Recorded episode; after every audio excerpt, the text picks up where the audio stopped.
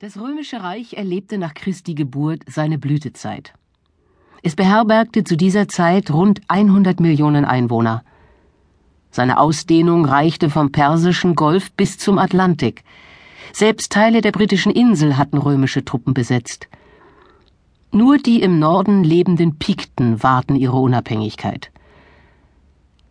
115 kam es zu einer Revolte der britischen Stämme gegen ihre Besatzer woraufhin der Imperator Hadrian nach Britannien eilte und im Norden zuerst einen 117 Kilometer langen, zwischen sechs und sieben Meter hohen Schutzwall, den Hadrianswall, errichten ließ, dann 30 Jahre später an der engsten Stelle des Landes zwischen dem Firth of Clyde und dem Firth of Forth den 59 Kilometer langen Antoniuswall. Mark Aurel, römischer Kaiser von 161 bis 180, hatte ebenfalls zu kämpfen, um das Imperium zusammenzuhalten. Die Völkerwanderung hatte begonnen, und durch Europa zogen Goten, Angeln, Sachsen, Vandalen und Langobarden.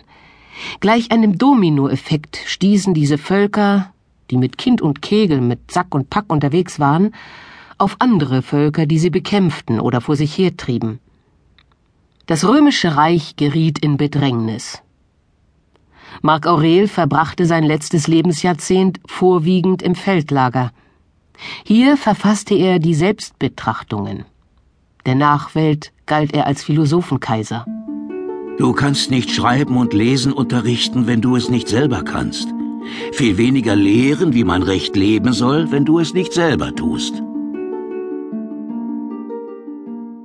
Zu der Zeit, als 3000 keltische Kleinbauern Frondienst leisten mussten, um zunächst die Schnellstraße, die Via Scotia, nach Schottland ins heutige Edinburgh zu verlegen, und dann die berüchtigte schottische Mauer, the Scottish Wall, auch Hadrianswall genannt, aufzurichten? Zu der Zeit wurde im fernen Rom Lucius Artorius Castus, uneheliches Kind der Tochter eines Freigelassenen, also eines ehemaligen Sklaven, und dritter Sohn des ehrenwerten Antonius Castus geboren.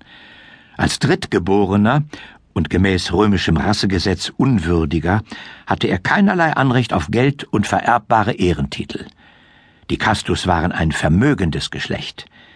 Der kleine Lucius wurde standesgemäß von griechischen Lehrern unterrichtet, schlich aber in seiner knappen Freizeit verbotenerweise in die Katakomben von Rom, wo sich verfolgte Christen und geflohene Sklaven versteckt hielten.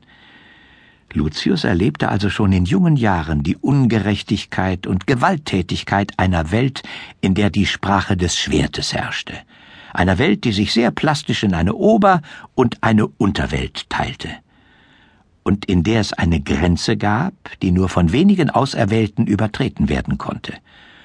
Ohne dieses Privileg zu realisieren oder zu empfinden, gehörte er zu diesen Grenzgängern. Für Lucius war es alltäglich, sich am Vormittag in den mit erotischen Mosaiken geschmückten Baderäumen der väterlichen Villa zu vergnügen und am Nachmittag unter der Erde für ein, zwei Stunden den unbeirrbaren Christen bei ihren Riten zuzusehen. Auf eine unbestimmte Art fühlte er sich diesen Wesen nahe, die jedoch für den heranwachsenden Lucius einen vollkommen langweiligen Glauben vertraten, den Glauben an nur einen Gott, die Tempelbesuche mit seinem Vater dagegen waren viel aufregender. Rom besaß Dutzende von Tempeln, wo täglich Feuer- und Opferrituale abgehalten wurden und in denen überlebensgroße Götterfiguren thronten.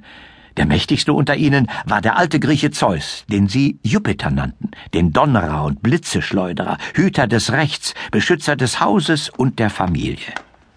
Wenn ich einmal groß bin, dann. Das kannst du dir aus dem Kopf schlagen. Was, mein Vater? Dass du die toskanischen Ölmühlen übernimmst. Oh nein, mein Vater, das meine ich nicht. Ich werde einmal neben Jupiter sitzen. Ich werde. Jetzt langt's! Aua! Göttergleich. Wo kommen wir denn dahin?